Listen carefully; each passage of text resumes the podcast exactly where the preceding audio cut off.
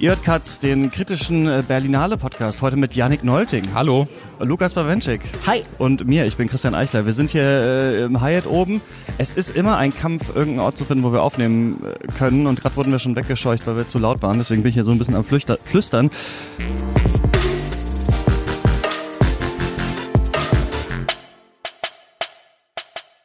Es gestern haben wir uns rangetastet, haben wir uns reingeflamed in die Berlinale über den ersten, äh, über den Eröffnungsfilm. Ähm, es war sehr witzig für mich, das nochmal abzuhören, äh, wie wir uns da die Bälle zugespielt haben, die Bälle des Hasses zugespielt haben oder der Empörung. Aber jetzt ist man schon richtig drin nach einem Tag, oder? Ich habe das Gefühl, man jetzt man schwimmt schon so richtig in der in dem im Festival die Bälle des Hasses ist genauso gut als Metapher, wie dass wir in dem Festival schwimmen. Aber ich stimme dem einfach mal zu. Ich weiß nicht, was genau es bedeutet. Aber kannst du noch so gut denken nach einem Tag, dass du, dass du richtige Metaphern bilden kannst? Ja, stimmt. Du hast gerade ne, hast gerade zwei äh, Reviews geschrieben, oder? Äh, ja, heute Morgen eins und jetzt eins. Janik, du warst noch nie bei Katzai. Nee, hall hallo erstmal. Äh, vielen Dank für die Einladung. Nee, also ich muss sagen, ich finde das sehr beeindruckend, dass jetzt nach zwei Tagen irgendwie schon gefühlt von furchtbar bis meisterhaft alles dabei war. Also das äh, letztes Jahr war es ja sehr ernüchternd, da habe ich auch nur den Wettbewerb durchgeschaut und dieses Mal haben wir die neue Encounter-Sektion, die für mich tatsächlich auch schon das erste Highlight hatte. Ja, lass doch mal darüber reden. Äh, Malmkrug, ne, habt ihr gestern gesehen, über drei Stunden lang äh, von einem ja, sehr 200 Minuten Regisseur, oder? Ich finde natürlich, dass Christi Puyu ein sehr interessanter Regisseur ist. Ich meine, der dürfte ja auf so der Festivalbühne Europas aufgeschlagen sein mit der Tod von Herrn Lazarescu. Ähm, diesem, ja, wie soll man es beschreiben, mit der Handkamera zum großen Teil gefilmten Drama über einen Mann, der sich tatsächlich im Sterben befindet und der diesem seltsamen Apparat der, äh, des Krankenhauses verloren geht so ein bisschen und auch die anderen Filme, Sierra Nevada, sein Familiendrama, waren sicherlich alle sehr eindrucksvoll und ich denke, das setzt sich im großen Teil auch hier mit meinem Krug fertig. Ähm, er ist ja so eine der zentralen Stimmen sicherlich der äh, rumänischen neuen Welle und ist auch mit diesem Film sicher wieder jemand, der zeigt, dass die nicht aufhören, sehr spezielle, außergewöhnliche Filme vorzuführen. Encounters wurde ja von vielen so ein bisschen gehandelt als die Sektion, in der jetzt der coole Wettbewerb, die die der, der herausfordernde Wettbewerb, der etwas kompliziertere mhm. und äh, also die, auf jeden Fall der Wettbewerb, wenn man dessen Filme im Wettbewerb zeigen würde, der dann zu Flucht und Chaos und Tod und äh, Durcheinander und Widerstand führen würde. Und ich finde, das ist ein Film, an dem man das ganz gut gesehen hat. Ich habe ja Leute gefragt, welche Filme wir angucken sollen. Wir haben auch zwei, drei Mails bekommen und äh, in zwei auf jeden Fall tauchte der auch auf, äh, dass wir den auf jeden Fall äh, sehen sollten. Ich habe ihn nicht geschafft gestern. Ich musste eine Amazon Prime Serie Hunters mir angucken im Hotel, um dann noch schnell einen Text zu schreiben, der jetzt aber gar nicht rauskommen konnte heute, weil wegen äh, es war ja gestern noch hier Hanau und diese ganze Geschichte. Deswegen passt es jetzt quasi nicht so gut als Thema. Hätte ich mir auch Zeit lassen können, hätte ich auch den gucken können, habe ich aber nicht gemacht. Ich bin aber auch es klingt sehr zäh. Äh, Janik, wie fandst du den? Es fühlt sich an wie ein Arbeitstag. Ich habe gerade schon zu Lukas gesagt, also ich war tatsächlich froh, dass wir den gleich am ersten Tag sehen konnten. Ich glaube, so am sechsten, siebten Tag der Berlinale hätte ich das nicht mehr durchgestanden. Da wäre ich nicht aufnahmefähig für dieses Wortgefecht gewesen. Also äh, es ist wirklich, man man muss sich darauf einlassen, aber ich finde, trotz dieser enormen Laufzeit von 200 Minuten und dieser inhaltlichen Fülle ist das ein Film, der unglaublich gekonnt zwischen diesen Erzähltempos hin und her wechselt. Also der ist einerseits hat er diese unfassbar rasanten Wortgefechte, auf der anderen Seite geht's dann auch aber wieder ins Slow Cinema über, wenn wir einfach sehen, wie diese Arbeiten da in diesem Herrenhaus verrichtet werden und man hat so dieses ständige Gefühl der Eskalation und dann unterläuft der Film aber auch die Erwartungen immer wieder. Ja, ich glaube, das beschreibst du schon ganz gut. Ähm, diese Dialoge sind ja allgemein so schnell, dass man oft fast so ein bisschen da rausfällt. Ja. Sie sind auch wahnsinnig komplex. Sie verdichten wirklich ähm, lange Monologe die meiste Zeit über so Philosophie eben bis ins 20. Jahrhundert oder bis an den Rand des 20. Jahrhunderts auf einem Level, wo man zum einen sagt, man kann dieser Kausalität, die in diese Gespräche eingebaut wird, dieser Logik, von der die Leute von Punkt A nach B mhm. nach C kommen, nur relativ schwer folgen und worauf sie letztendlich hinaus wollen, das ist auch schwer zu sagen. Tatsächlich geht das ja auch den Figuren so. Wir haben immer wieder so Brüche, wo die Figuren selber offen zugeben, hey, ich habe so ein bisschen den Faden verloren. Ja, wie meinst du das und ich habe das genau, Gefühl, ja. man, man bricht die ganze Zeit mit dem, was hier gemacht wird. Und es ist schon interessant, weil mein Eindruck war, man verschiebt damit irgendwann auch so ein bisschen immer die, den Blick so auf das, was im Hintergrund passiert, was außenrum geschieht, auf zum Beispiel die Dienerschaft, mhm. die da herumwuselt und immer irgendwie die Tabletts ins Bild reicht, ohne dass wirklich jemals irgendwie was gegessen würde oder so. Das Essen scheint hier nie so richtig zu verschwinden, der Wohlstand währt ewig, aber ähm, man hat diese endlosen Debatten und Diskurse im Vordergrund, die aber auch nirgendwo hinführen. Das ist so ein Diskurs Hölle und der ganze Film. Aber es geht auch um Nietzsche und Tolstoi und weiß ich nicht, wen habe ich nur so um genau. Okay, es geht um, aber das rafft man nicht so richtig oder muss man schlau, man muss schlau ähm, genug man, sein. Also sagen wir mal so, man erkennt einzelne Zitate und Versatzstücke, man erkennt, dass es gerade hier, wenn irgendwer er sagt so jenseits von Gut und Böse, dann sieht man, ach ja, das ist Nietzsche. Und man irgendwie erkennt an manchen Stellen Machiavelli und Tolstoi raus und so. Oder dass hier mal Marx zitiert wird oder die Internationale von irgendwie einem sterbenden General als Nachricht ausgerichtet wird oder so, aber dem wirklich eine kohärente Ordnung zuzuordnen. Also diesem, diesem Überschwall in Informationen wirklich eine Logik zu geben, dafür braucht man, glaube ich, deutlich mehr Zeit, als man die innerhalb dieses Films hat oder als man die auf einem Festival auch hat. Also das wirkt wie so ein Film, den man entweder so kursorisch, so als Gesamtkörper erfassen kann oder eben tatsächlich mit äh, Fußnoten und lange akademische Arbeit. Du hast schon diesen Bericht des sterbenden Generalen erwähnt, also das hat auch trotzdem so eine Komik die ganze Zeit, obwohl das so schwer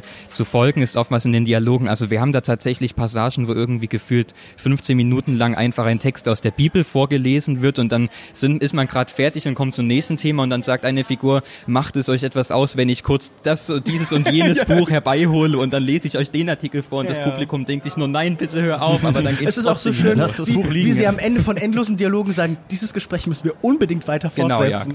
Genau, ja. Nein, aber man hat auch wirklich das Gefühl, ähm, Puyo spielt hier mit seinem Publikum, weil man ja. selber auch immer wieder denkt, nein, bitte haltet jetzt die Klappe, gebt uns ein bisschen Ruhe, ein bisschen Gnade, aber nie, nie wird sie uns wirklich gewöhnt. Selbst wenn an einem Punkt all diese Leute erschossen werden, geht es weiter. Ja.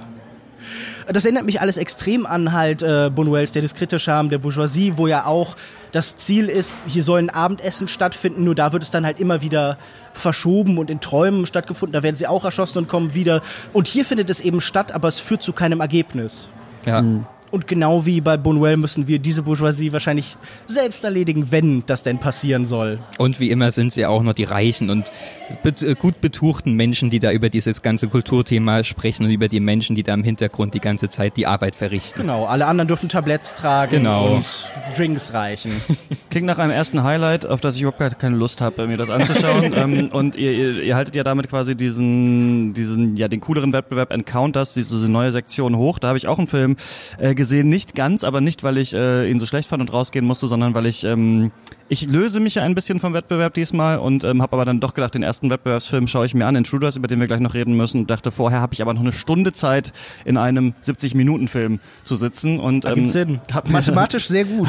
Mathematisch hat das auf jeden Fall schon mal geklappt. Er heißt Nackte Tiere von äh, Melanie äh, Welde und es geht um so, ja, Kids in so einer Plattenbausiedlung, die irgendwie zusammen rumhängen. Es gibt eigentlich keine Eltern, sie sind alle so im letzten äh, Schuljahr, es ist Winter, die äh, sind im Judo-Verein und ähm, es geht alles so um äh, Katja, so ein ja, toughes Mädel mit kurzem Tomboy-Haarschnitt, das sich nicht so richtig was gefallen lässt. Und was aber eigentlich ganz cool ist, ist, dass, glaube ich, der Film so ein bisschen zeigen möchte, dass in der Provinz, in diesem Milieu nicht nur Ressentiments regieren, wie wir das ja sonst immer heutzutage in der, ähm, in der Tagespolitik hören und sowas. Dass wir denken, alle schlechten Strömungen kommen irgendwo aus der Provinz, kommen irgendwo, Provinz kommen von den Abgehängten, was ja auch gar nicht stimmt, wenn wir uns politische äh, Studien anschauen, sondern da, das ist auch so eine sehr queere Identität, die probieren irgendwie ihre Sexualität aus. Einer hat ganz starke psychische Probleme und die, einer muss immer bei ihm wohnen und es ist so ganz, ja, in 4 zu entweder ein 4 zu 3 oder so ein 1 zu 1 äh, gefilmt. Ich hatte das Lineal nicht mit dem Kino, aber eins von beiden wird es gewesen sein. Ähm, und war ganz,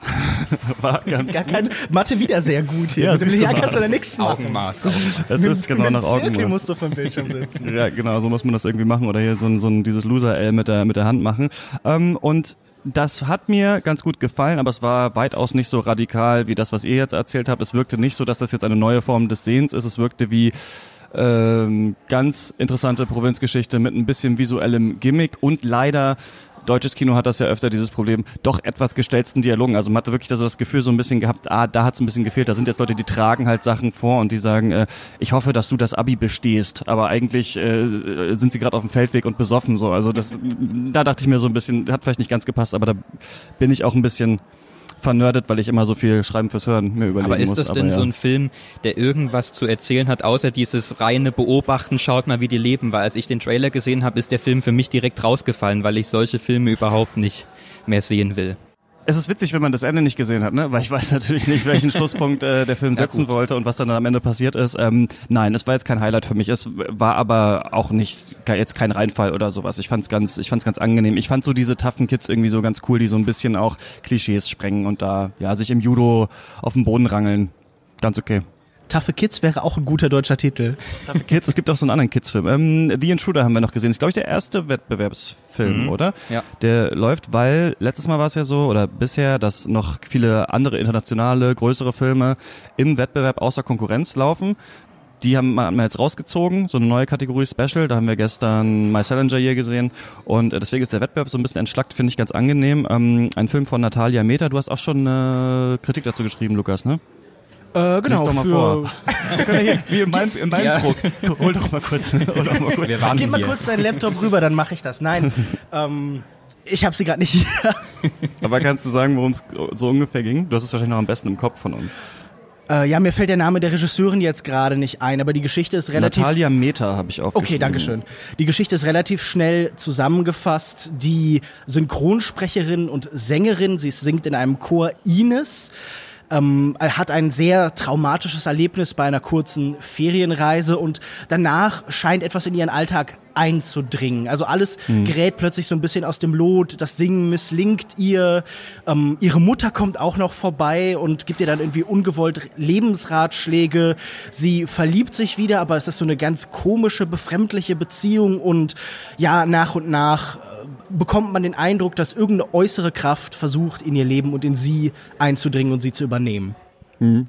Nicht nur den Eindruck, sondern man sieht es man sieht's auch unterm Bettlaken. Ähm, Janik, du hast ihn auch gesehen, ne? Ich habe ihn auch gesehen und muss sagen, also erstmal habe ich mich sehr gefreut, als das so groß angekündigt wurde, als endlich ein Genrefilm im Wettbewerb, ein Horrorfilm. Dachte ich ein, am Anfang dann auch ja, kurz, ein oh Psycho-Sex-Thriller hieß es in der Beschreibung und danach habe ich mich gefühlt, als wäre ich auf so einen ganz billigen Taschenspielertrick reingefallen. Also der Film beginnt wie ein Genrefilm und ist danach eigentlich für mich einfach nur das weitere tröge Charakterdrama gewesen, wie man es im Wettbewerb zu oft zu Gesicht bekommt also sie traut sich ja gar nicht so wirklich ins Genre reinzugehen. Ich finde, in diesen ersten 10, 15 Minuten, wo es dann mhm. tatsächlich mhm. in die Horrorrichtung geht, bis dann der Titel des Films eingeblendet wird, da war eigentlich schon alles gesagt. Ja, also ich würde sagen, das ist ein starker Einstieg, ein interessantes Ende und dazwischen sehr viel Leerlauf. Man ähm, widerspricht sich die ganze Zeit in der Stimmung, man hat so ganz viele humorvolle ja. Noten und das ähm, hat aber nicht den Effekt, dass irgendwie der Kontrast oder die Fallhöhe irgendwie größer würde, sondern man ähm, geht halt einfach hier keinen Weg wirklich hier zu Ende. Man hat ganz viele interessante Ansätze, also diese Idee von der Trennung von Stimme und Körper. Ja. Und das ist alles eigentlich, äh, das ist natürlich irgendwie so ein bisschen Horror-Standard,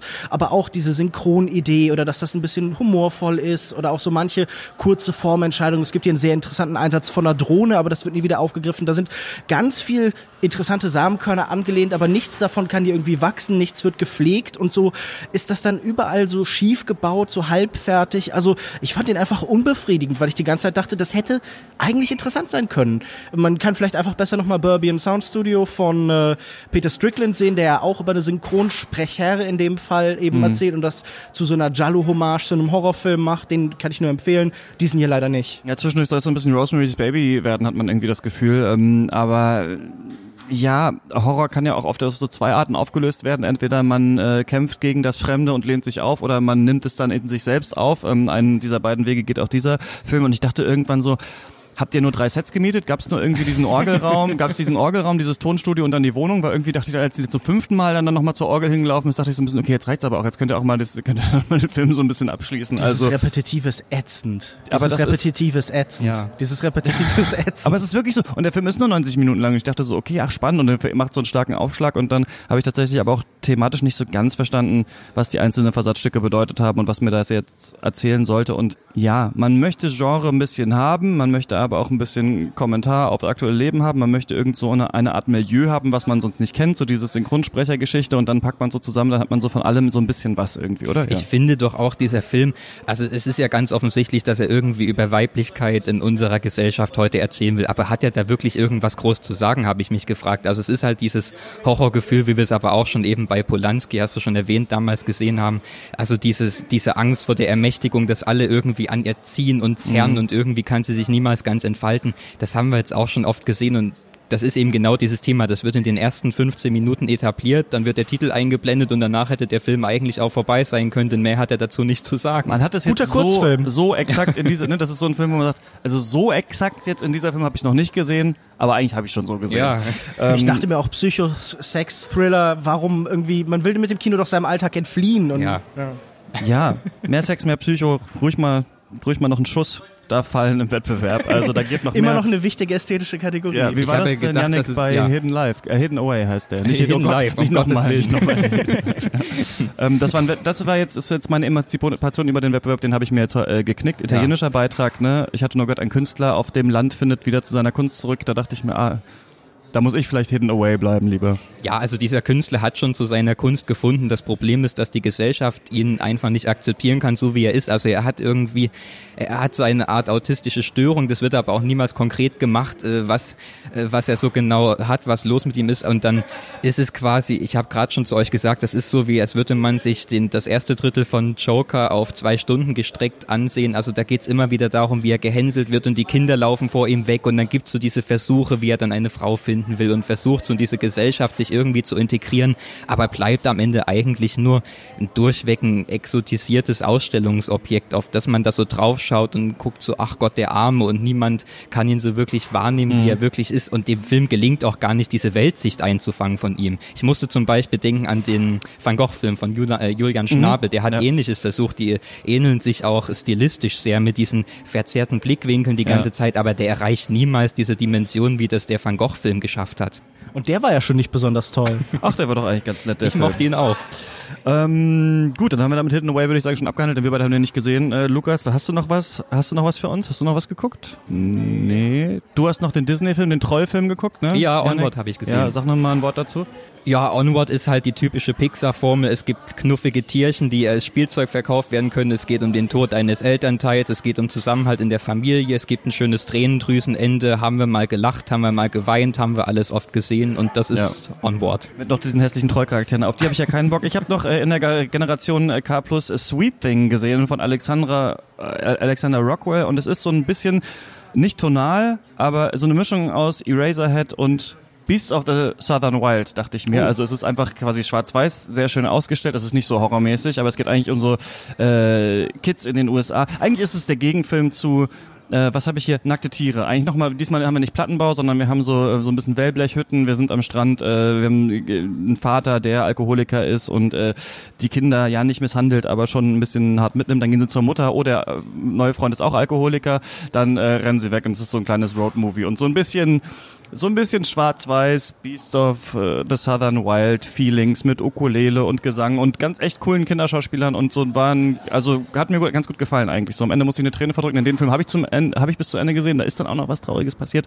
Ähm, ganz bisschen Gesellschaftskritik noch drin, kann man sich angucken. Ich versuche es hier zu Ende zu bringen, denn wir müssen jetzt gleich los in den nächsten Film. So ist es auf der Berlinale. Ne? Wir hatten jetzt 20 Minuten Zeit und die sind auch um. Danke, dass ihr mit mir über diese Filme gesprochen habt. Ihr wollt ja noch was sagen? Äh, nee, danke. Vielen Dank fürs Einladen. Ja, danke jederzeit. Und wir hören uns morgen wieder. Ähm, macht's gut, ciao. Ciao.